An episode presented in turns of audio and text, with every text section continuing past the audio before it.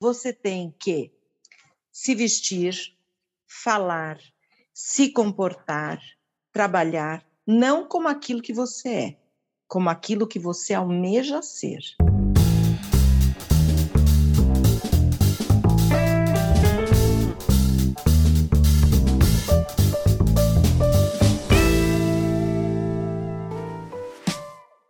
Olá, eu sou o Márcio Calai e você está no LecCast. O episódio de hoje está muito especial, eu estou muito feliz, porque nós vamos conversar com a Rogéria Jeremec, que é a Compliance Officer Global da Latam, para falar sobre sucesso em compliance. Rogéria, seja muito bem-vinda ao LecCast.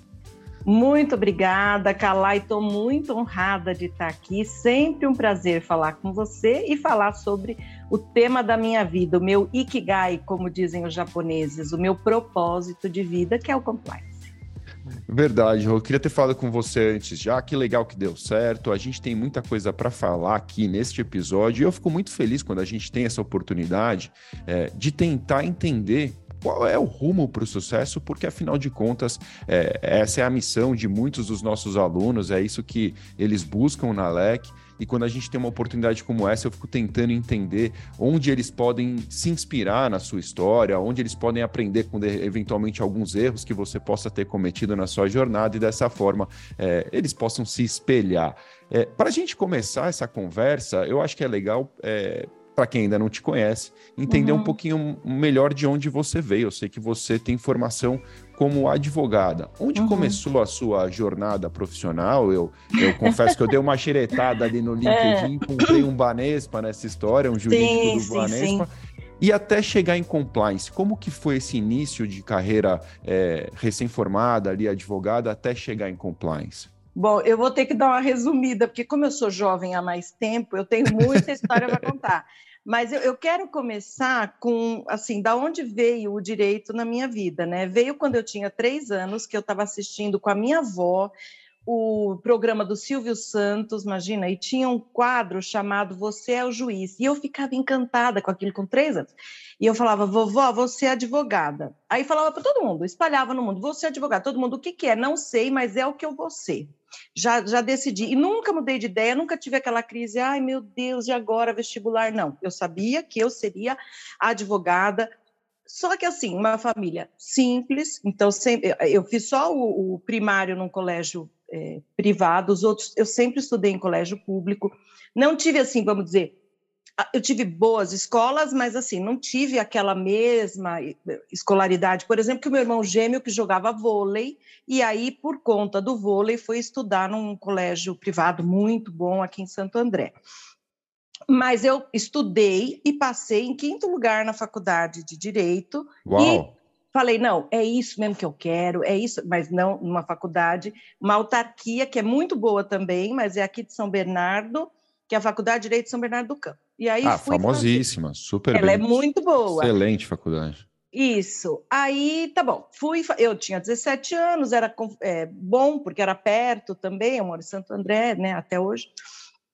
E aí, tudo bem, fiz a faculdade, me encantei com aquilo. E quando eu tinha é, 19 anos, mais ou menos, já estava no terceiro ano, o que, que aconteceu? A minha mãe fez a minha inscrição para o Banespa. Eu não queria. Então, aí vem a primeira lição que eu tenho na minha vida até hoje. Tem coisas que você escolhe na vida. Tem coisas que a vida, no caso minha mãe, escolhe para você. E essas têm força. E aí tinha o concurso, né? Era concurso para entrar, ela fez a minha inscrição e eu fui a uma festa na véspera. No dia seguinte, eu não queria sair da cama por nada, eu estava com sono. E ela foi lá e falou assim: não, não, não, não. Eu paguei cinco reais, você vai. Aí lá fui eu. Só que aí, a hora que você está lá, você quer passar. E assim, era uma prova bem básica nesse sentido, né? Era português, matemática, essas coisas assim. Aí, pimba, fui, fiz, passei, comecei a trabalhar no Banespa, mas eu queria ser advogada. E aí eu falava, como é que eu vou fazer estágio trabalhando aqui? E mesmo assim eu fui, me virei, fiz estágio de graça, já depois de formada, porque durante a faculdade não consegui fazer. E aí, então, eu comecei a falar, pô, você é advogada do banco, o banco tem departamento jurídico. E demorou ainda quatro anos depois de eu formada, eu já tinha minha banca, foi na época do Collor, foi a época que eu me casei, eu me casei, eu era uma mulher rica, de tanto dinheiro que, que eu tirei aí por conta do, do plano Collor, né? E acabou também, porque gastei tudo na casa tal, acabou rápido o dinheiro, mas foi, uma época, foi a única época na vida que eu falava, quanto custa? Barato, to! por causa do dinheiro que, que eu tirei lá do plano Collor.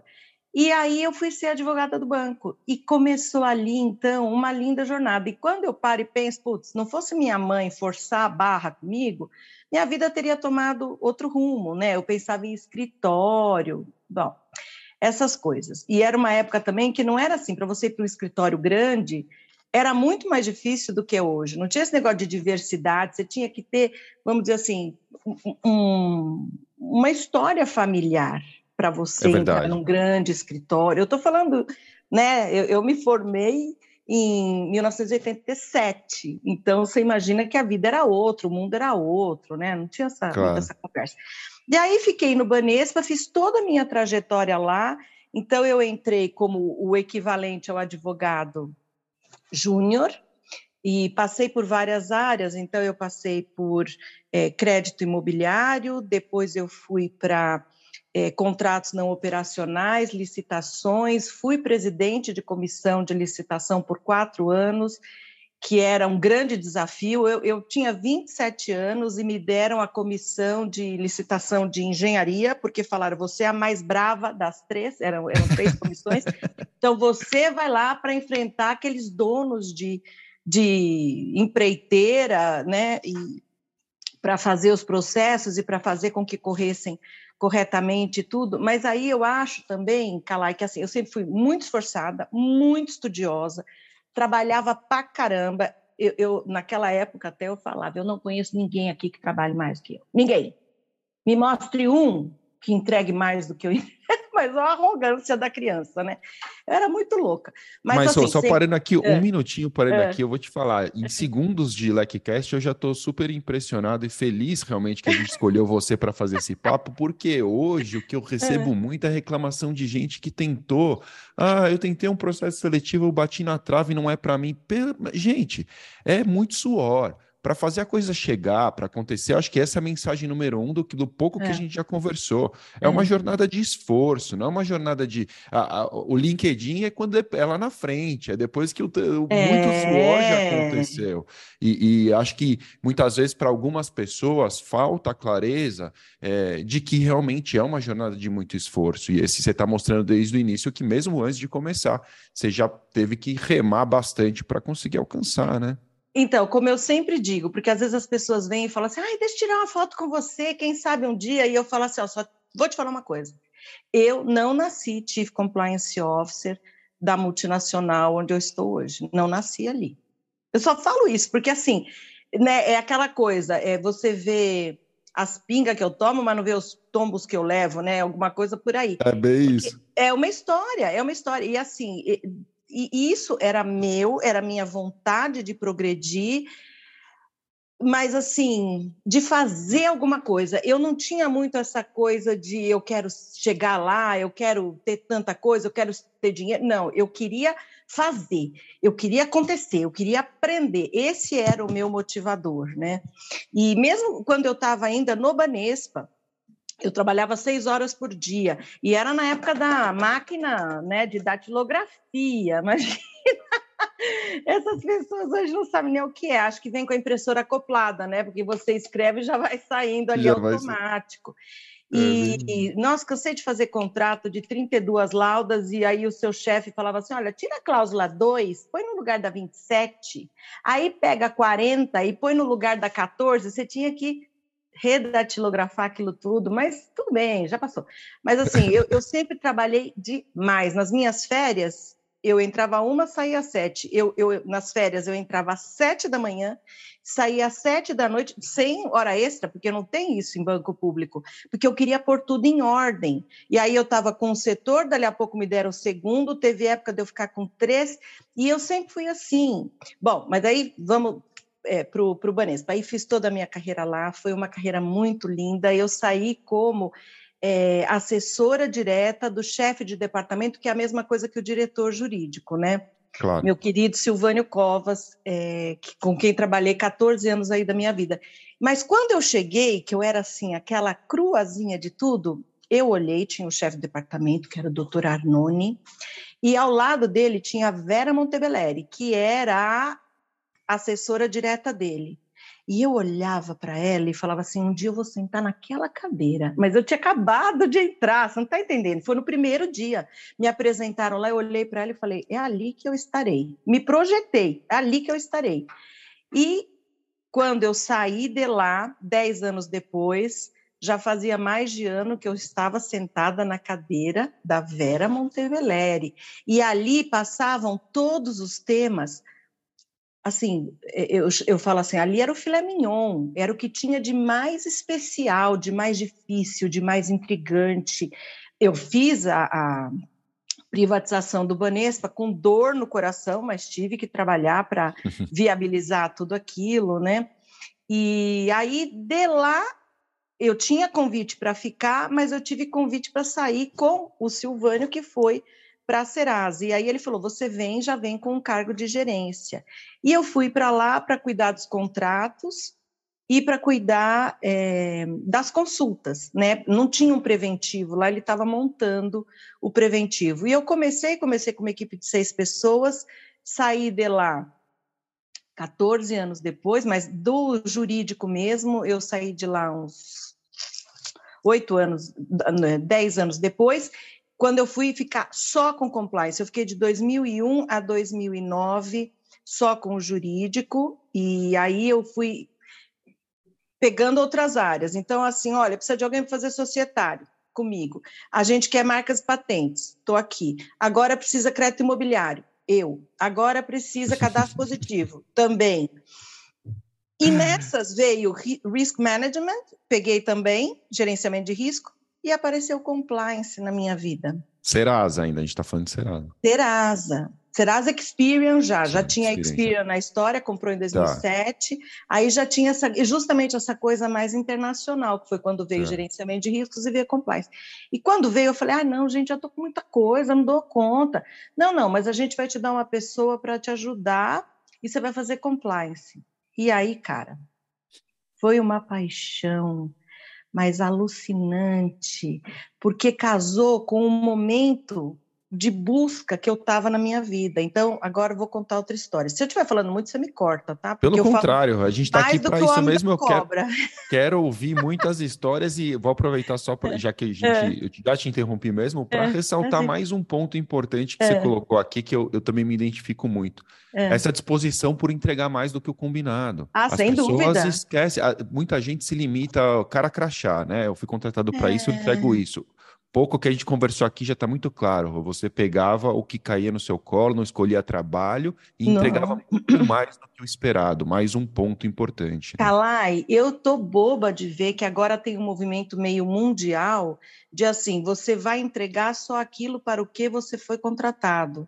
Então, eu diria a essas pessoas, ok, você quer ter a sua qualidade de vida, eu acho que dá para ter mesmo entregando mais, mas ok, você quer fazer exatamente isso porque você quer ter mais tempo para não fazer nada, ou seja lá o que for, ok, esteja preparado para ficar no seu lugar, no mesmo lugar, no mesmo cargo a vida inteira, até que o seu salário fique tão alto para aquela função que você vai ser substituído por outro que vai ganhar o salário de mercado daquela função. A gente tem que querer crescer, a gente tem que ter um olhar e todo mundo respeita quem trabalha.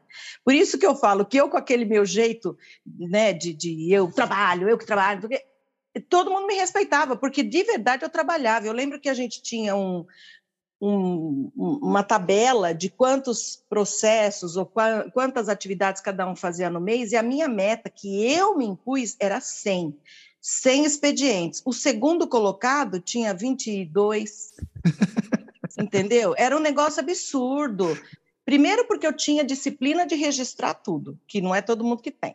Claro. E segundo, que eu tinha duas estagiárias, ninguém queria estagiário, porque falava, não, estagiário você tem que ensinar. Eu falava, eu, eu tenho que ensinar, mas ele está trabalhando para mim.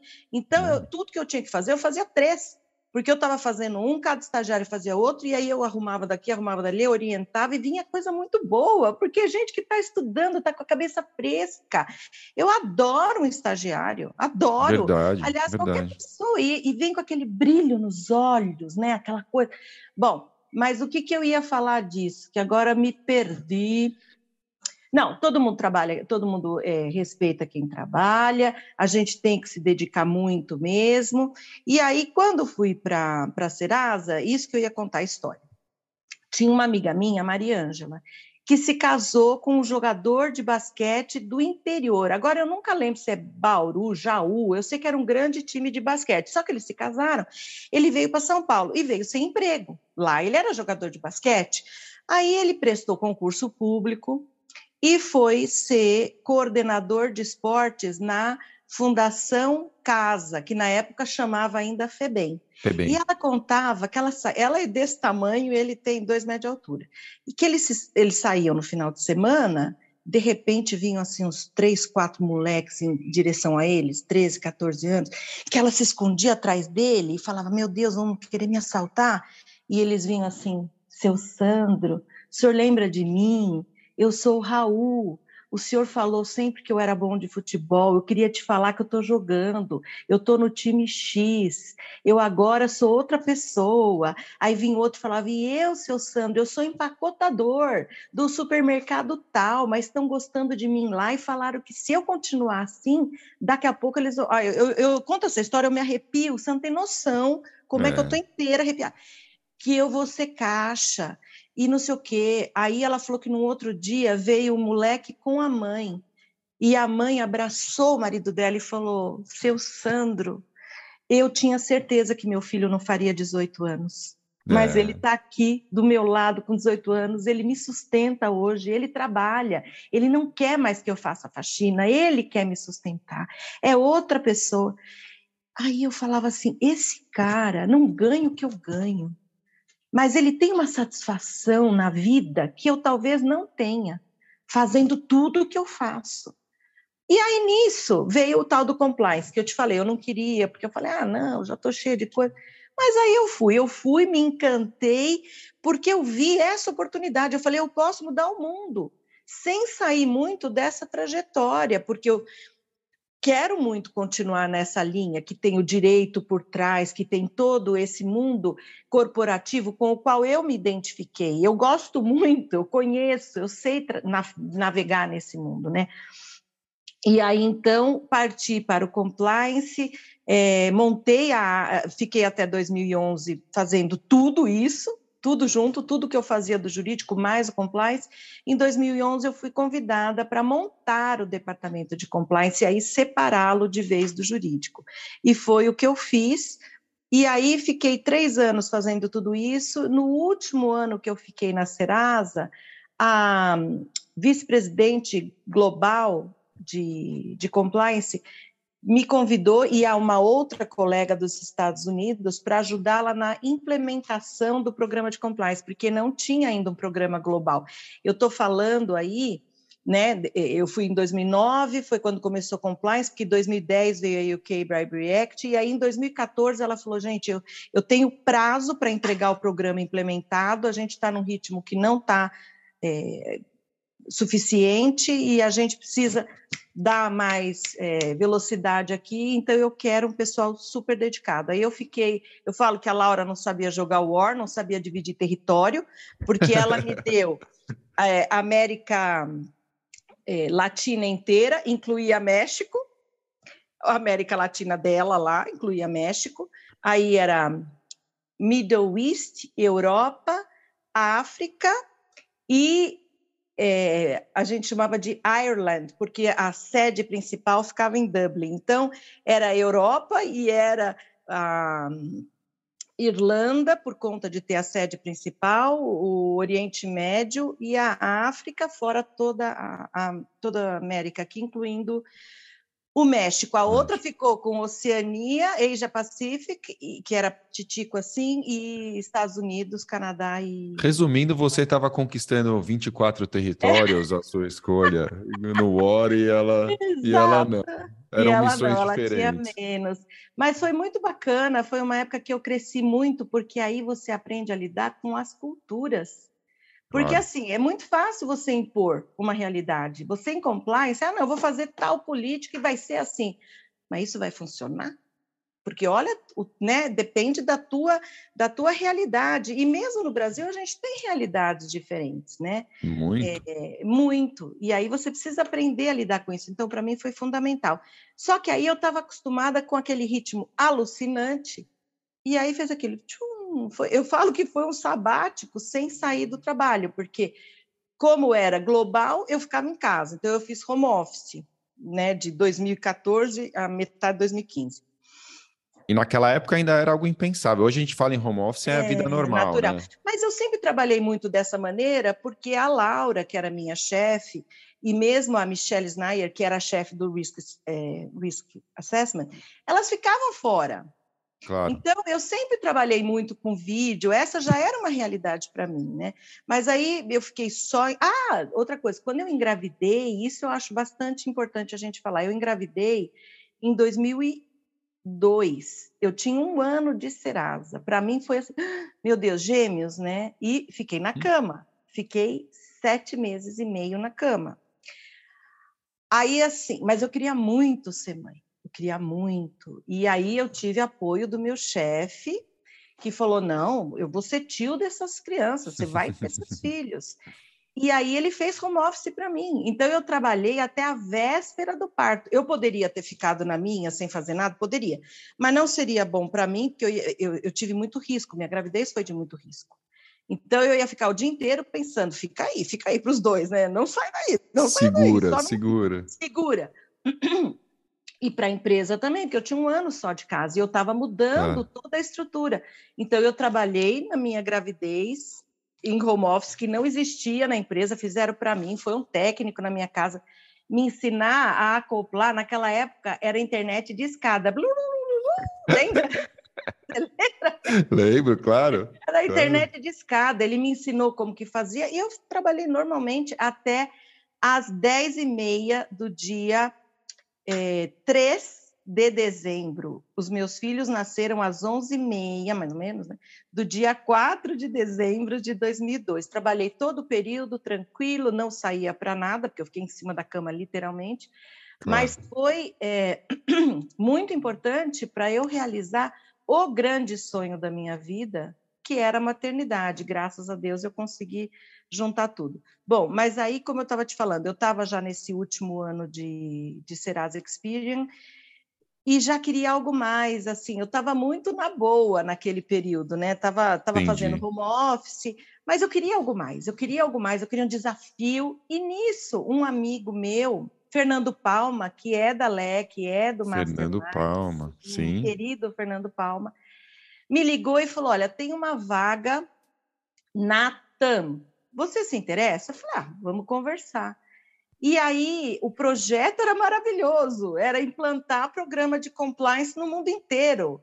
Eu Uau. falei, cara, minha cara, quero muito. E Deixa aí... eu fazer uma pausa aqui, Rô, é, pelo claro. seguinte. É. A, a, sua história, ela, ela vem num rumo, eu tô tomando notas aqui, mas ela vem num rumo é, muito acelerado de, de crescimento, né? enfim, num caminho é, de muito sucesso desde o começo, com muito esforço, é claro, como nós falamos, mas sabe o que, que eu me perdi aqui? É, você, você conta uma história de uma formação é, de colégio público, né? De uma formação numa faculdade é, muito boa, mas uma faculdade que você também entrou em São Bernardo. Uhum. Onde, tá, onde estão os idiomas nessa história? Porque num dado momento você já estava num cargo internacional. Você aprendeu é. inglês na escola ou você espanhol? Como é que foi isso? É, excelente, excelente pergunta, isso mesmo. Não, e eu esqueci, eu pulei o mestrado, né? Você eu tem um mestrado, na PUC, né? Direito Público, é, não é isso? Eu fiz mestrado em Direito Público, Direito Administrativo, justamente porque eu estava é, com as comissões de licitação. Eu fazia, claro. para público, eu fazia muito Direito Público lá, né?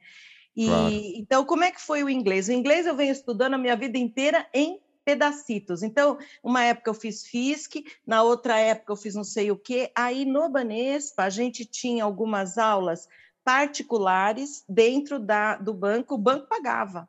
O banco hum. te dava um tanto de dinheiro, olha, se você quiser estudar, mas tinha gente que não pegava o dinheiro e não estudava. Eu pegava, estudava, aí eu estudei inglês, e isso é bacana falar porque eu, eu fui estudando, estudando, estudando, e você estuda inglês, você estuda mais o quê? Gramática. Hum. E aí que aconteceu? Eu saí do banco e fui para a Serasa, e eu tinha noção de inglês, então eu entendia tudo, eu escutava, entendia tudo eu é, consegui escrever, claro, porque depois que inventaram o Google Tradutor, né, teve um dia que eu fiz até uma oração em homenagem ao inventor do Google Tradutor, porque eu escrevi uma palavra em português no meio da, da frase em inglês e ele trocou para mim. Era, Te salvou. revogação, e ele, to revoke. Então, eu falei, ai, meu Deus, que maravilha. Bom, mas aí, para contar a história como foi, eu falei assim, eu tenho que falar e, e, o meu marido falava assim: você só vai dizer eu sou fluente em inglês o dia que você atender um telefone, falar nananana, ok, bye. Aí você é fluente, você entendeu tudo. E não aquele send me the email, please, no final, né? Dizer, não, ok, ok, ok, please, send the email, please. Para você ter a coisa por escrita, para você entender o que você estava conversando, você entendeu bolhufas. Ah. E aí, eu falei, eu preciso falar. Aí eu contratei um professor só de conversação. Então, eu falava, eu tenho que falar, porque você vê, tem gente que não fala nem o português direito e chega aos maiores cargos aí, inclusive da República, né? Então, por que, que eu não posso falar meio mais ou menos, mas me fazer entender no inglês? E quem não fala, não fala porque tem um senso crítico tão aguçado que fala, ai, não, isso eu falo errado. E se eu falar uma frase que não é a construção ideal? E se eu não entender um phrasal verb? Esquece, tem que falar, abre a boca e solta. E aí a pessoa vai te entender. E se ela não entender, ela pergunta: ah, eu não entendi. Aí você responde, claro. você fala de outro jeito. E aí eu fui fazer só conversação. E Entendi. isso foi que me libertou, me soltou a língua, para eu aprender que assim, você tem que falar. E a gente assistia filme juntos, a gente conversava, se eu tinha alguma apresentação e eu tinha dúvida de algumas palavras, algumas expressões, aí sim eu, eu falava, mas eu tinha aula constantemente com isso. Aí veio o espanhol. Por quê? Mas no Brasil mesmo, você não teve uma experiência internacional, então, sempre no Brasil. Eu tive em 2010, eu fui fazer um curso de duas semanas na Georgetown University, que era um curso de inglês jurídico maravilhoso, porque não é que eles falam assim, affidavit, affidavit means, não. Eles te é, mostravam os cases da Suprema Corte Americana, você discutia os cases. Então, eu às vezes escutava nesses Law and Order da vida, que eu assisto todos, amo essas séries todas, Criminal Minds, todas, eu sou fã, é, desde Cortez Case, e eu falava, oh, que Cortez Case, pois eu estudei Cortez Case lá, então fui para os Estados Unidos também, e aí também, é. aí você é obrigada a soltar mesmo, conversar, né? Eu fiquei com uma equatoriana, mas a gente combinou de só falar em inglês. Eu travei aqui para mim, eu travei para você é, também? Travou, tá travou a, Travou é. um pouco a imagem, mas o áudio tá ah, bom. Voltou. Agora volta voltou. É, no segundo. Mas você sabe que essa coisa é. do, da experiência internacional é muito interessante. Eu, eu sou o contrário da sua história. Eu, eu fiz muito é. pouco curso de inglês. Eu fiz IASG, acho, quando eu era criança. era, não sei nem se é. existe mais. E, existe, e aí eu tive oportunidade. Existe. existe. ainda? É e o senhor tive... É o, ainda o computador é, é um senhor IASG. É. Aí eu tive, eu tive muito, é, assim, eu, eu, tive a oportunidade de melhorar fora. Eu fui, é, viajei uhum. para um encontro internacional do Lions Club que eu fui representar uhum. o Brasil. Eu tive que me virar. E aí, uhum. como eu era uhum. monitor de acampamento, eu consegui uma oportunidade para trabalhar na Disney. E o meu trabalho, é, eu trabalhava dentro do, do Magic Kingdom. Meu trabalho era pilotar um barquinho chamado Jungle Cruise.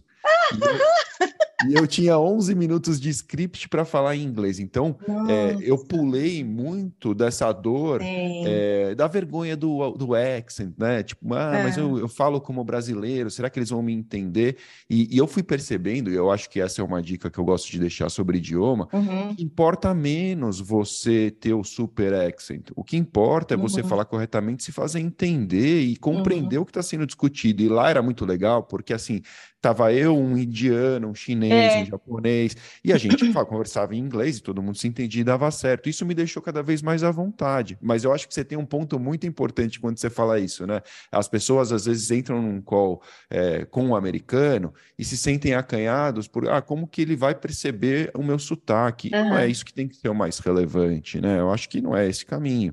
Mas eu te cortei quando você estava dizendo, você ficou como equatoriana, mas o combinado era falar era só. Era só falar inglês. Inglês. Era só falar inglês, mas você falou num ponto super importante que é a diversidade. Você vê, você era brasileiro, você estava com gente do mundo inteiro e vocês se entendiam. E até hoje eu sei que o meu inglês não é assim perfeito, maravilhoso, castiço. Eu não tive a oportunidade que muitos tiveram de estudar fora, de trabalhar fora. Então eu vejo a diferença que faz. Os meus filhos, por exemplo, eu tenho gêmeos, eles vão fazer 20 anos, né? A minha filha já foi para a Polônia, para a Finlândia com a escola para Taiwan disputar uma Olimpíada de Matemática, tudo em inglês, e se virou. Então, ela se vira super bem, ela teve essas oportunidades. Eu fui sair do país a primeira vez para a Disney, eu tinha 23 anos, já era formada, né, já tinha meu dinheiro, já trabalhava, e meu menino morou cinco meses em Oregon, né? Então, assim, ele se virou também, é, aprendeu, chegou lá, falava mais ou menos o inglês da escola aqui, mas foi estudar, ter, é, terminou o segundo ano do colégio lá e se virou. Aí tá bom, aí eu peguei, é, comecei a. Falei tudo do inglês que eu fiz, aí veio o espanhol. O espanhol foi porque a gente, na Serasa, decidiu comprar a Computec da Colômbia. A gente já tinha Argentina, alguma coisa, mas era mais assim, era, era um contato menor, né?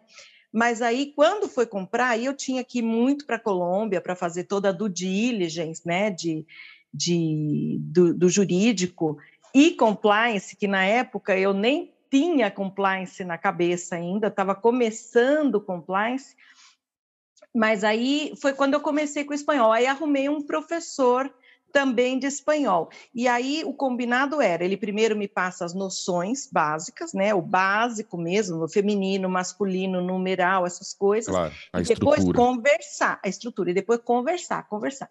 E assim eu fui. E hoje eu falo espanhol o dia inteiro, todos os dias, porque a sede é lá no Chile, em Santiago. E claro. devo ter muito erro, mas acontece que eles não, não ligam. E a diferença que eu percebi foi essa: eles falavam assim desde o primeiro dia. Se quiser falar em português, ok, só que fala devagar que eu entendo. Então, Sim. foi uma mudança para mim também dessa abertura. Eu acho que o grande lance de uma empresa tão internacional quanto a que eu estou agora, que acho que a gente tem. A, a gente é, voa para 26 países, se eu não Uau. me engano é essa. Você tem que se virar para conversar com a pessoa. São três idiomas oficiais: o português, o inglês e o espanhol. Claro. E, mas assim, as pessoas querem se entender. Até nas publicações oficiais da empresa aparece assim: nosso idioma, nós temos quatro idiomas oficiais: inglês, português, espanhol e portunhol, que é o mais falado de todos. Ô, Rô, bater papo com você é muito fácil. A gente está aqui falando, falando, minhas perguntas estão ficando para trás. Ah, faça, tem, faça, faça suas mas, perguntas. Mas tem muita coisa boa para a gente falar nessas histórias que você está contando, eu acho ótimo. E você sabe que eu vou muito ao Chile, né? Eu vou uma vez ao ah, ano. É? Uma vez por ano eu vou, eu tenho uma viagem de amigos, vão só os homens para esquiar lá é. para Vale Nevado. E, e no, nos ah. primeiros anos, eu não falo espanhol. Uhum. Eu sou do time do Portunhol também, eu tô no Portunhol. E aí, uhum. é, eu chegava lá e eu ia logo pro inglês, que eu me sinto mais confortável, uhum. eles falam, né, nos é. lugares onde eu transito, eles é. falam também, então nunca tive muito problema. Mas, poxa, sei lá, eu já fui sete vezes, acho, seis ou sete vezes. E aí, o que, foi acontecendo ao longo do tempo? Foi que eu fui me familiarizando um pouco mais, né, de um ano para o outro, e eu encontrava as mesmas pessoas no hotel que estavam lá trabalhando de é. novo. É. E a cada ano eu aprendi um pouquinho mais. E você sabe que só de passar essas semanas, e, em um dado momento eu tomo uma decisão. E a minha decisão é. foi: eu vou tentar falar em espanhol. Seja lá o que, que vai dar. Que for, isso, é isso. Jeito... É não, e, e, e, o que foi incrível foi a reação deles. Nossa, Márcio, mas você está estudando espanhol? Como que você aprendeu a falar? Eu falei, eu não aprendi. Na verdade, eu estou aqui fazendo um esforço, ouvindo vocês, prestando mais atenção na forma que vocês falam. E uhum. eles estavam impressionados, não com o meu espanhol, mas com a minha decisão de com falar. Com o seu esforço. Meu esforço, é exatamente. Tudo na vida é decisão. Você decidiu, eu vou falar. E a Exato. gente é inteligente. Graças é. a Deus, a gente tem cabeça boa, a gente aprende tudo. Eu não é tenho é dúvida que se amanhã eu sair e for para uma empresa francesa, eu vou aprender francês. Se eu for é para uma empresa japonesa, eu vou tentar. Aí já não falo com tanta né? Mas é eu vou difícil? tentar aprender japonês ou mandarim, o que for, porque a é gente, é graças a Deus, tem cabeça boa. Enquanto a gente tem cabeça boa, a gente está aberto para tudo. Mas o principal você tem, que é a decisão. Você decidiu quantas pessoas têm tempo, condição e não querem, não, não, não é nem que não querem, até gostariam, mas não dão o primeiro passo. Sim. Você deu o primeiro passo. Uma dica que eu dou para todo mundo também, que me ajudou muito com relação ao vocabulário, que mesmo assim, ainda hoje, às vezes eu me atrapalho, né? Claro. Na, no, na própria LEC, quando eu falei agora da última vez, eu esqueci como era é, expense report em inglês. Eu falei, ai, como é que é? Rendição de fundos, porque eu Aí a, a, a, colega ao lado me salvou. Mas, assim, mesmo assim, como que eu acho que você adquire muita coisa? Vendo séries e filmes na língua que você deseja aprender e com o subtitle, com a legenda em português. Porque aí você fala, putz, essa palavra significa isso, cara, não sabia. Eu acho que isso ajuda muito, te ajuda na pronúncia, te ajuda de várias formas. Assim, você está relax na sua casa, assistindo um filme, uma série que te agrade e aprendendo ao mesmo tempo. Então a gente Sim. une o útil ao agradável, porque faz parte, né? A, a língua faz parte, o inglês mais que tudo ainda. E a decisão, e assim, eu, eu não posso imaginar que seja diferente, mas queria ouvir de você, até para a gente reforçar essa mensagem. A importância de falar mais de uma língua na sua jornada, de 0 a 10, o que, que você acha? Uma nota ah, rápida você daria ah, para isso? 9, 9. Eu não né? falo 10 porque eu falo assim, eu sempre trabalhei muito, então eu acho que quem trabalha, mas assim, sem dúvida eu teria um. Ah, fora que, por exemplo, na Experian, você tinha que ter um grade de 700 num, numa prova, TOEFL, não é TOEFL, será que é TOEFL? É, era uma prova. Cambridge, gente... alguma coisa assim. Era TOEFL, então. TOEFL acho. mesmo? Tá. Você tinha que fazer a, o teste e você tinha que ter no mínimo 700. O meu era 930 quando eu fiz. Super acima. Estava muito acima. Mas se você não tivesse esse mínimo de 700, você não podia fazer parte de comitês internacionais. Então, claro. sendo, esse era um, um um telhado que não tinha como ultrapassar se você não tivesse essa pontuação. E a pontuação entendia, eh, tinha, né? A escrita, a verbalização, o entendimento, a interpretação do texto, era todo um conjunto, era um, é um teste né, super reconhecido aí, que tem no mundo inteiro, justamente para medir isso e para te permitir participar de programas globais, tanto que tem muita gente que trabalhou comigo que hoje está fora, está na, na, Irlanda, está em Nottingham, está é, nos Estados Unidos, né? Estão espalhados claro. por aí. Mas é, é fundamental, eu, não há dúvida. Eu acho é muito legal ouvir de você, porque a gente fala, mas é, reforçar a mensagem, né? E mesmo pela sua jornada eu percebo isso. Você não precisa ter é, o espanhol e o inglês para começar, ficou claro aqui. Você talvez não tinha é, também, você viveu tinha, a jornada. Não, é. mas essa, essa preocupação de aperfeiçoamento constante ela é fundamental em qualquer rumo. E no idioma, assim, mais ainda, né? Não dá para abandonar. Uhum. Eu queria mudar um pouco o nosso rumo uhum, da conversa. Claro. Porque não deixar de te perguntar coisas que eu, que eu julgo interessante para o sucesso da nossa audiência, né? Uhum. É, e aí, a primeira delas que eu tomei nota aqui é da quantidade de iniciativas, de grupos, de networking, de conhecimento que você se envolve.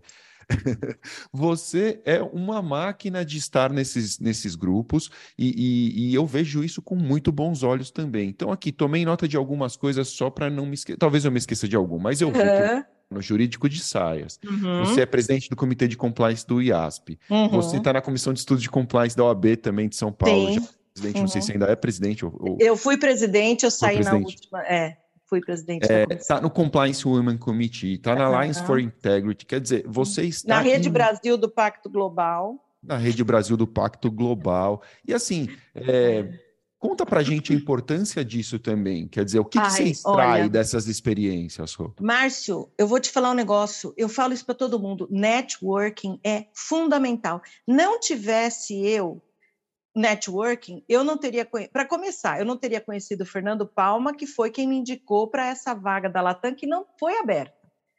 Eles não queriam pôr no LinkedIn, eles queriam que fosse uma recomendação, alguém conhecido, porque estavam com pressa e porque é, tinham lá uma série de questões.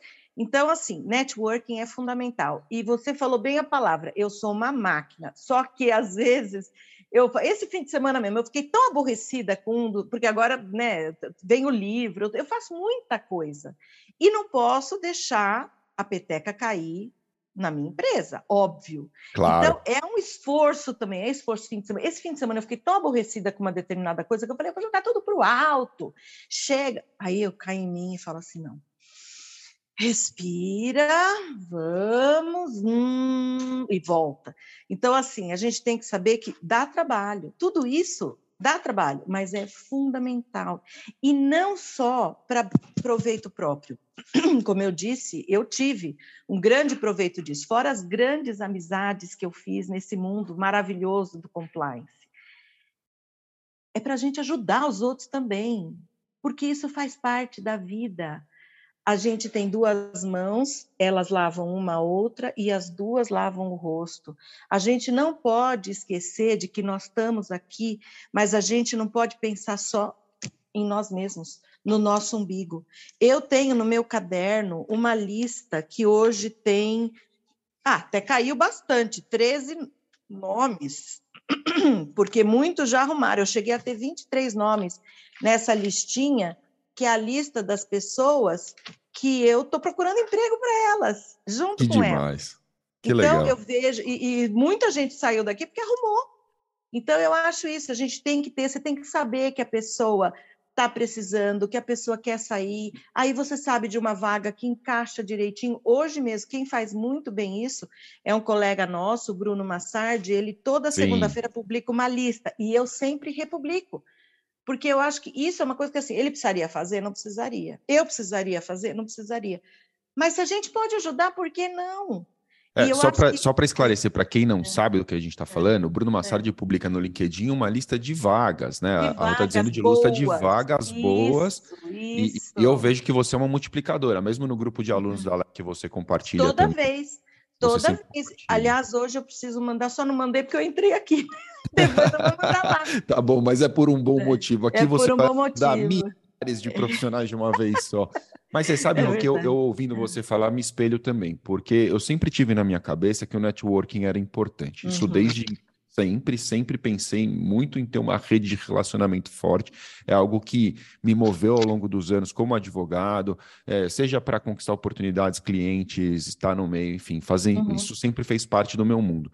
E eu sempre tive essa visão de que networking é primeiro ajudar, uhum. não é uhum. primeiro pedir. E pra as mim. pessoas né? invertem a ordem. Então, eu, quando eu me conecto com alguém novo, eu sempre fico pensando, às vezes é uma pessoa gigante e eu quero, por exemplo, ter a oportunidade de tê-la no LecCast. Ao invés de eu chegar e falar assim, poxa, eu queria que você viesse no LecCast, não, primeiro eu tento dar valor. Então, assim, uhum. nossa, que coisa fantástica que você escreveu. Isso aqui me inspirou por conta disso, disso, disso, me moveu a fazer uma coisa diferente. É, esse conteúdo está muito rico. Que incrível ponto final. Eu não preciso fazer pedidos no primeiro segundo que eu conheci uhum. aquela pessoa. Se tiver uma oportunidade, naturalmente, a coisa evoluir, poxa, que legal. Olha, inclusive, tem uma oportunidade de você falar uhum. aqui no meu uhum. podcast. O que, que uhum. você Então, a coisa caminha naturalmente. E as pessoas não se dedicam a fazer isso de uma maneira ativa, é sempre meio reativa, né? É, Calai, você tocou num ponto que é um ponto delicado, mas é fundamental a gente falar sobre, né? Muitas vezes eu recebo via LinkedIn uma pessoa dizendo assim: olha, é, eu estou buscando uma oportunidade, estou aí no mercado não sei quantos anos, não sei, não sei, se você souber de uma vaga, me indica. A minha resposta sempre é: olha, eu sempre publico vagas no meu LinkedIn, você fique atento porque é óbvio que eu não vou indicar uma pessoa que eu não conheço. Eu indico quem eu conheço. Porque quando você indica uma pessoa, você endossa essa pessoa. E eu já indiquei muita gente, graças a Deus, muitas pessoas já foram contratadas, claro que não pela minha indicação, foram contratadas porque tinham os skills, tinham as habilidades, os conhecimentos necessários para a vaga.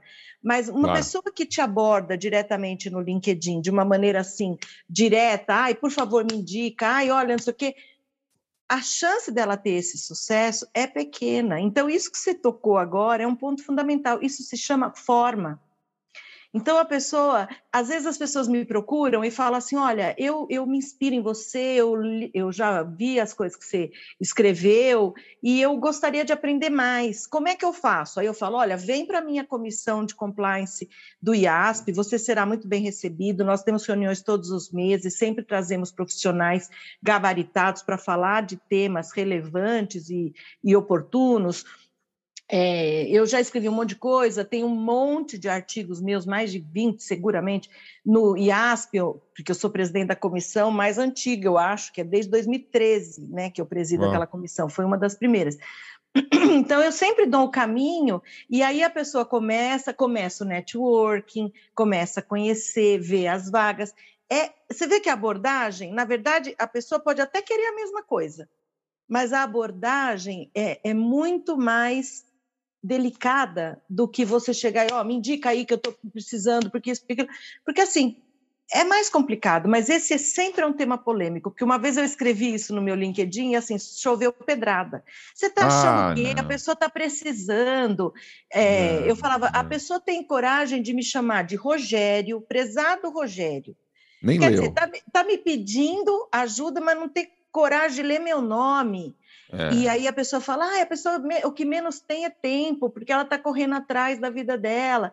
Mas assim, é uma questão de abordagem, é o um cuidado de olhar, de ver. Não, né? mas não, não, não entre nessa. Não, pule as pedradas, porque elas, nesse caso, não têm valor nenhum. E, e, eu vou te falar, eu já eu passo por coisa muito parecida. Ó, oh, Calai, tudo bem? Aqui está meu é. currículo, você encaminha para é. sua rede. Sabe o que eu respondo? Claro que não.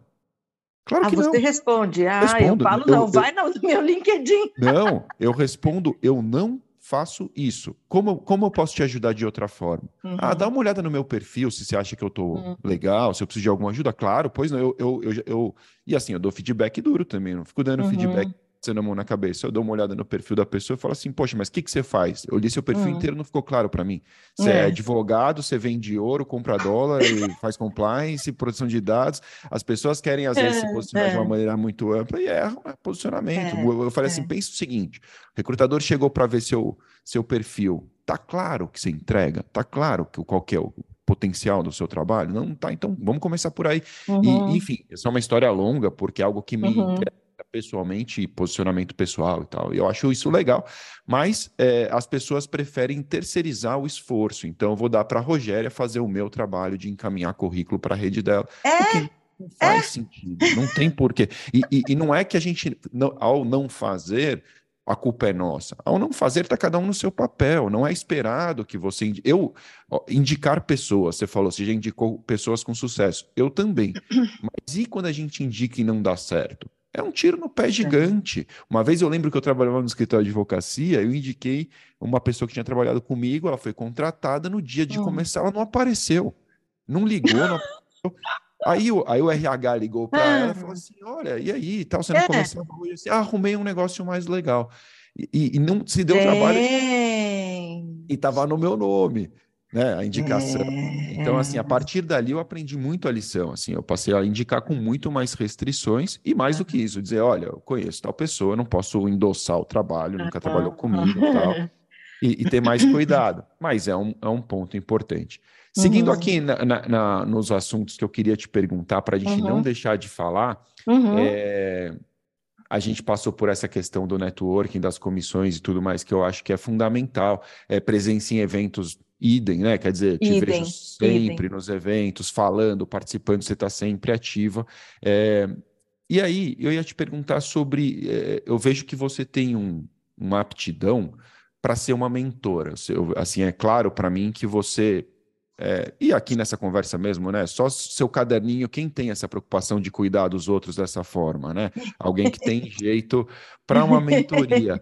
É, isso é algo que fez parte de, de uma decisão também? Você falou assim: ah, eu quero é, ser mentora de outras pessoas, eu quero ser. É, eu não sei se você tem algum curso de coaching, se você já se dispôs a fazer isso, mas você acaba sendo uma mentora para muita gente, né? Como é que chegou isso na sua vida? Então, você sabe que, ó, bom, primeiro, eu tive é, a sorte, né, de ter tido grandes líderes na minha vida. E eu, como mulher, te falo que eu tive muitos homens que me deram a mão e me subiram. Então, eu falo sempre isso, né? Eu sou muito feminista, extremamente feminista, no sentido de querer igualdade entre homens e mulheres.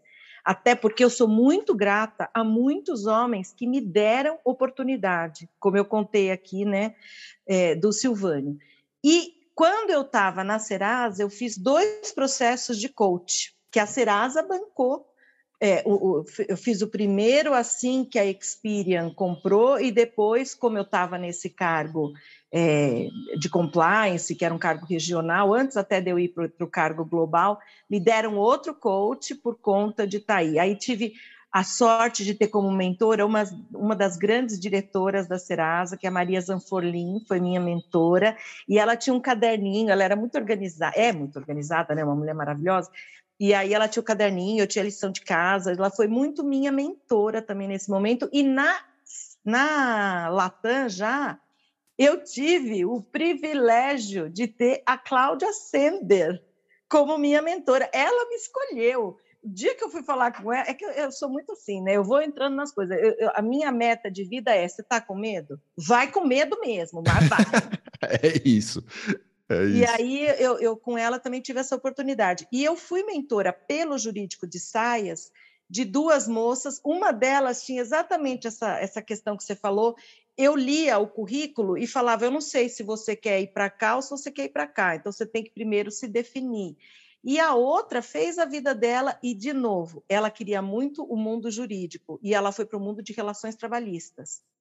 Lembra que eu falei? Tem coisa que você escolhe na vida, tem coisa que a vida escolhe para você.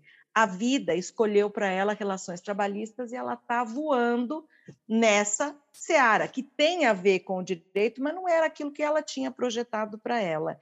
E eu faço informalmente várias mentorias, e mais engraçado, eu nem sei o que estou fazendo. Eu converso com a pessoa, a pessoa me busca, pede para fazer vídeo comigo, eu, vídeo não para gravar, para conversar, né? Uma reunião, claro. um meeting. E a gente conversa, não sei o que. E outro dia mesmo eu fui num evento do CWC, e aí uma moça, a gente conversando lá de outras coisas, era outro tema, e uma moça de Minas levantou a mão lá e falou: Ai, queria agradecer a Rogéria, porque eu tive uma conversa fundamental com ela. E aí eu fui para São Paulo e agora estou morando aqui, peguei um cargo, eu achava que o cargo não era suficiente para mim, e ela me disse: está com medo? Vai com medo mesmo, mas vai. E eu vim e estou me dando muito bem. E eu, gente, olha a responsabilidade. É uma responsabilidade, mas é um prazer imenso. Fala para mim quanto vale você saber que você teve a oportunidade de influir positivamente na vida de um ser humano. Quanto vale isso? Ah, e naqueles eventos, aquelas eh, organizações todas que você falou, faltou uma, que é a última, que eu inventei. E aí eu falo para você, que às vezes eu falo, por que, que eu me meto em tanta coisa? Eu já não tenho tempo para nada. Mas aí acontecem as coisas, você fala, por isso que eu me meti, que é o Eu Me Importo e Você, que é o grupo que eu fundei de ajuda as mulheres do Afeganistão, que a gente acaba Uau. ajudando também os pais, os irmãos, porque elas sozinhas, elas não saem do país, elas não saem de casa, né? A gente tinha ideia de trazer só mulheres e seus filhos, mas elas não saem de casa sem marido, sem o claro. pai. Então a gente acabou trazendo tudo, já trouxemos várias famílias e é um grupo muito bom e que é só de ajuda humanitária. Então assim, é, é, não tem nada a ver com profissão, não tem networking ali é mesmo a vontade de ajudar o outro. E aí eu sempre, é, sempre que eu fico aborrecida porque uma coisa não dá certo, porque não sai o visto, porque a polícia do Paquistão não libera o cara, eu penso naquela no, na frase do Talmud, que foi a frase que os judeus gravaram na aliança de ouro que deram para o Oscar Schindler, que aparece muito bem no filme do Spielberg, né? A lista, a lista de Schindler. Quem salva uma vida salva toda a humanidade. E aí eu fico com essa embebida dessa frase do Talmud, falo não, eu tenho que continuar. E aí trouxemos semana passada chegou mais um que é o marido de uma moça que a gente já tinha tra trazido para cá. Então é que também legal, uma parte importante da minha vida. Que legal. E a gente vê essas coisas, né? Quer dizer, quando você tem um problema pequeno, às vezes fica chateado com uma bobagem, né, que está acontecendo ali. Você vê um negócio tão maior acontecendo ao redor do é, mundo é, e você poder é. ajudar, né? Eu acho que faz a gente refletir é, demais. Para a gente caminhar para o nosso encerramento aqui, eu queria é, sumarizar um pouco do que a gente conversou. Uhum.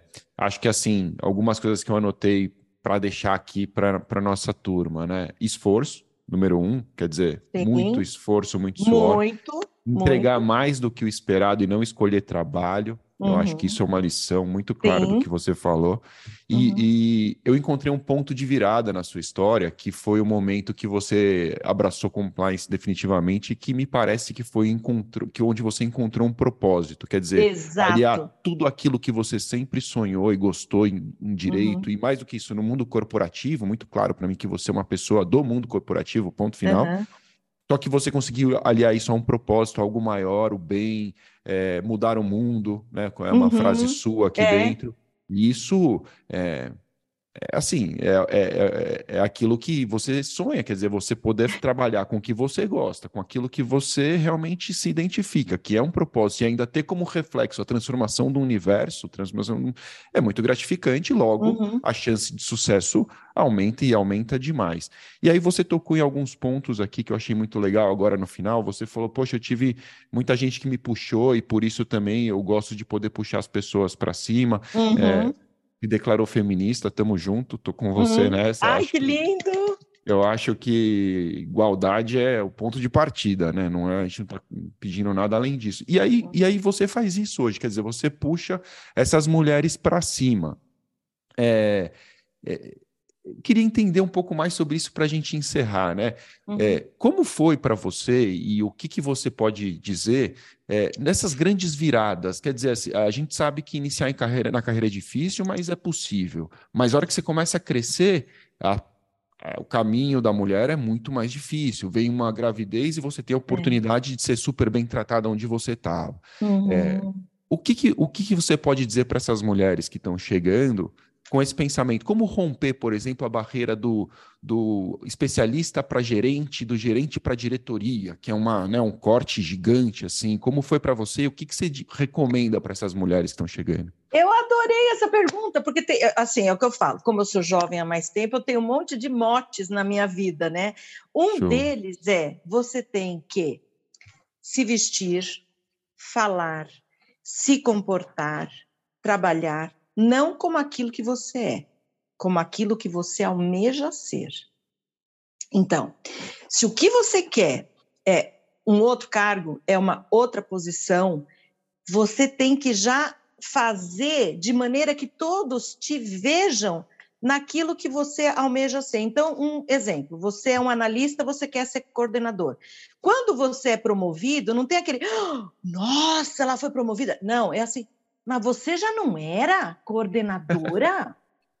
Ou quando você vira diretor, mas você não era diretor. Ou seja, as pessoas já te veem da, daquela maneira. Isso, tem um livro que eu, eu dei aula na, na PUC, né, no, na graduação, no primeiro ano, que se chama Retórica, é de Chaim Perelman. O livro é dessa grossura, mas se eu puder resumir, é exatamente é. isso que eu acabei de falar. Você tem que se mostrar como aquilo que você quer ser. E vou dar o exemplo mais clássico.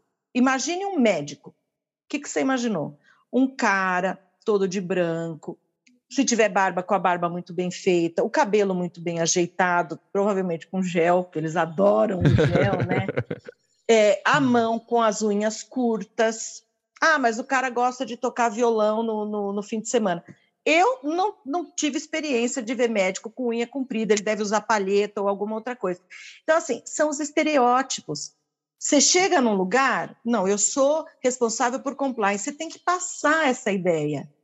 É, é, é um conjunto, e o conjunto engloba tudo: engloba o visual, engloba a maneira como você se expressa, engloba teu, tua postura de sentar, não toda despachadona, entende o que eu digo? Claro. Então, isso eu acho que é fundamental, é você já fazer aquela projeção, e aí você já vai dando para o teu cérebro o comando eu acho que é meio por aí, você se, se projetar naquilo que você quer, mas eu me perdi aqui um pouco na. na Não, você estava. Você tava, a gente estava falando sobre puxar as mulheres e esses momentos de ah. transição, e você falou assim: não, eu tenho algumas, alguns é, lemas aí na minha vida, e aí você começou que, a contar que é esse algumas lema histórias. de fazer isso. Enquanto você estava contando, você sabe o que, é. que eu estava procurando aqui? Eu estava é. falando com você e procurando aqui. É. É, essa coisa que você falou de assumir a posição é. que você quer alcançar, é. eu tenho, eu, eu, postei isso aqui no dia 3 de agosto de 2020, nas minhas mídias sociais, eu escrevi assim: você quer brilhar na carreira em 2020? Escreva artigos incrivelmente bons no LinkedIn, demonstrando sua capacidade de solucionar desafios. Ponto e vírgula. Não os da sua profissão, mas a, não, desculpa, não os da sua posição, mas daquela que pretende alcançar. E ainda escreve tá no final, vendo? releia, leia de novo isso aqui. Porque no fundo é isso, você precisa é ter essa, essa preocupação é de demonstrar que você é. soluciona os problemas do cargo. Quer dizer, eu quero ser gerente, eu tenho que mostrar que minha capacidade de ser gerente, minha capacidade de gerir, minha capacidade de é, é extrair o melhor das pessoas ao meu redor. Isso... Os dilemas, exatamente sobre isso que eu falei agora no último evento da LEC. Os dilemas que você tem todos os dias da sua vida. E a gente que trabalha com compliance é muito mais complexo, que eu vou dizer assim, porque o direito, claro, o direito permite as interpretações, mas quando a gente fala de compliance, a gente está falando de certo, errado e o caminho do meio. E aí você está sempre rodeada de dilemas. Foi exatamente sobre isso que nós falamos, eu, Jairo é, e, e outras colegas, claro, nesse último evento, no nono, nesse nono último congresso no nono congresso maravilhoso, gigantesco, lindo, que eu tenho a honra de participar desde a primeira edição. Verdade, verdade. Uhum. E, aí, e aí, essa mensagem final para essas mulheres que seguiram, que estão tentando trilhar o mesmo caminho que você. O ah, que e você. É, o que eu diria, você até falou da maternidade, né? É assim, não desista. A gente sabe de muita gente que volta da licença maternidade e é desligada. A gente sabe, Sim. isso acontece muitas vezes.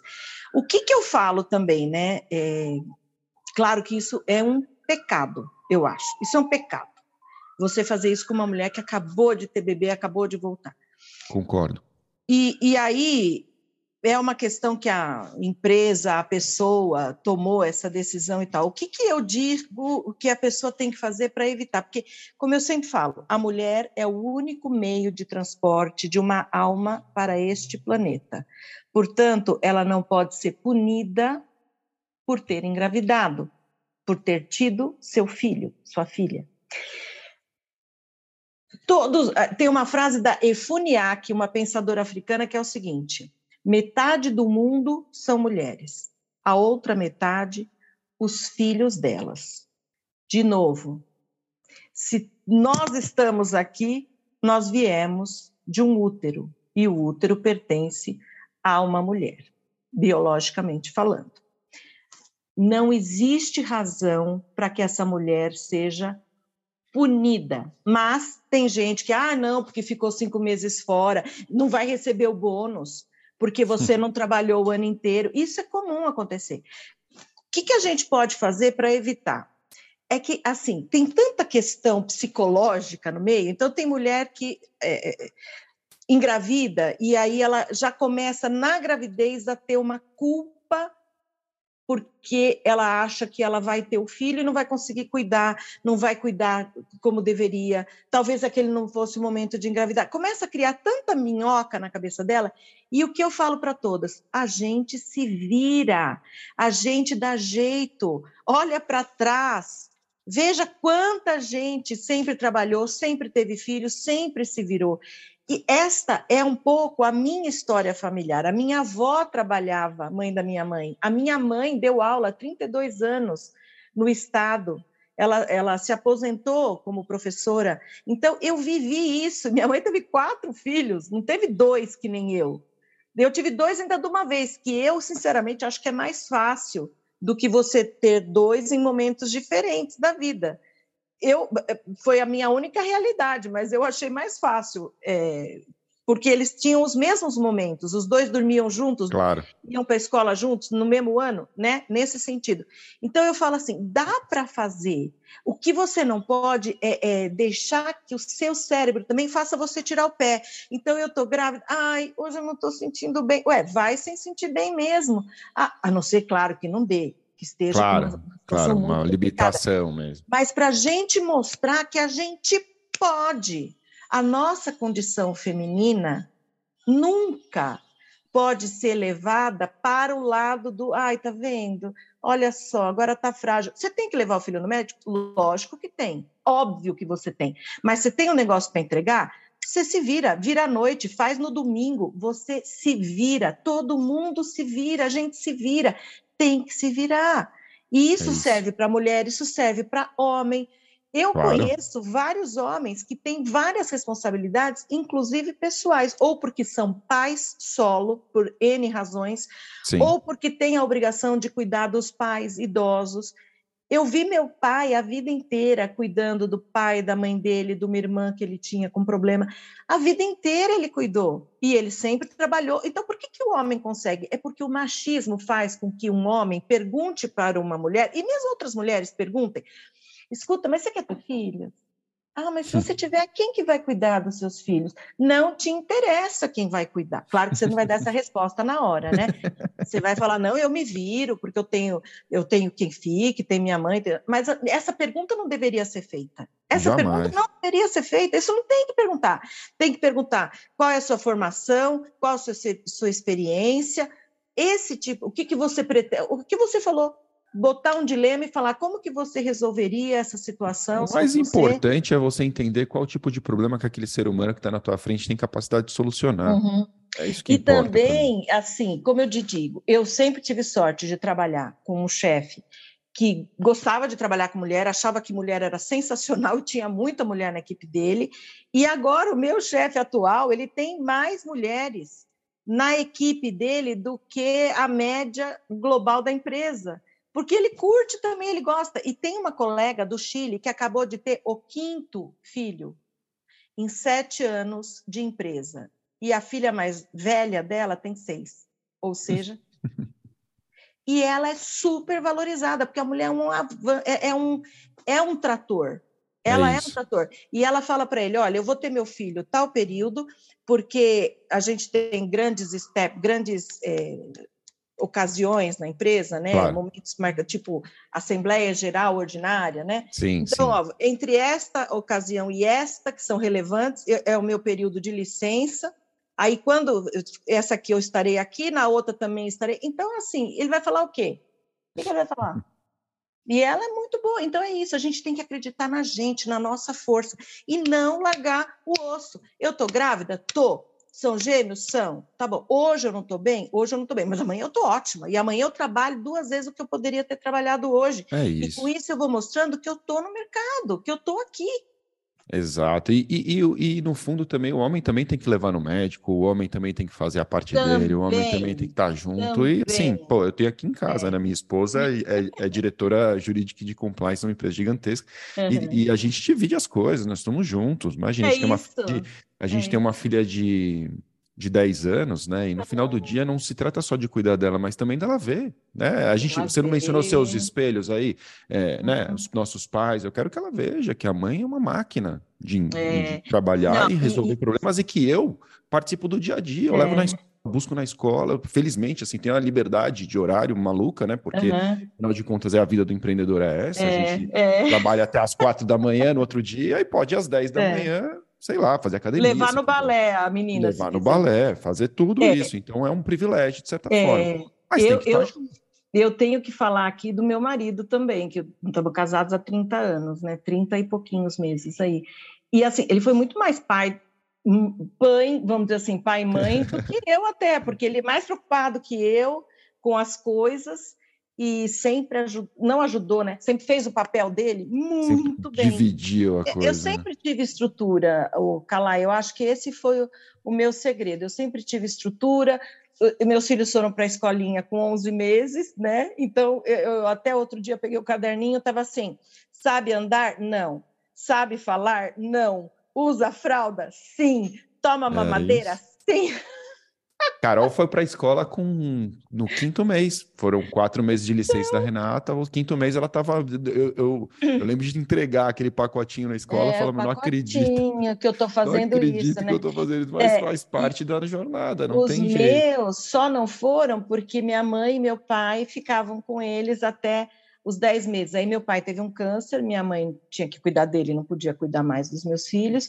E aí eu fiquei um mês tentando em casa com babá, com empregada, mas aí eu vi que escolinha era, no, no meu caso, era o melhor. Eles é. tinham a babá de manhã, iam para a escola à tarde, ficava até a noite, eu passava a noite, pegava. É Foi isso, o meu fundo... jeito, cada um arruma o seu jeito. É isso que eu ia falar. Seu, cada, cada, um, um vai jeito. criar um caminho, o importante é não largar é. e, não, botar, e não, não usar essas coisas muitas vezes como desculpas para se encolher, né? Também isso é um perigo. Né? Ah, porque eu tenho um desafio adicional, porque eu tenho que me dedicar um pouco mais, então eu não faço outras coisas. Eu acho que esse é talvez algo a tomar cuidado. E aí, para a gente encerrar, porque uhum. a gente uhum. realmente está tá indo aqui para os finalmente, é, uhum. é, a gente tem na, no podcast uma tradição de deixar uma recomendação. Uhum. É, pode ser é, do tema de compliance, daquilo que você vê valor, do que você gostaria de deixar para nossa audiência como algo que foi bom para você e você gostaria de compartilhar aqui também. O que, que você gostaria de recomendar? Olha, um tema que eu acho que sempre é muito presente em compliance é assédio. Assédio moral, assédio sexual, a gente tem que falar sobre isso. E muitas vezes é, a mulher é vítima, há casos em que o homem também o é, mas muitas vezes a mulher é vítima do assédio sexual e ela acaba tendo dificuldade até de verbalizar o que aconteceu. Ela acha que ela vai ser é, condenada, que ela vai se sentir culpada, que as pessoas vão achar que é. Ainda hoje a gente tem, ah, foi estuprada, mas vestida desse jeito, queria o quê? Bebendo Sim. dessa forma, estava dançando. Uai, ela queria se divertir, ela queria ficar alegre, né? Não tem nada de mais nisso.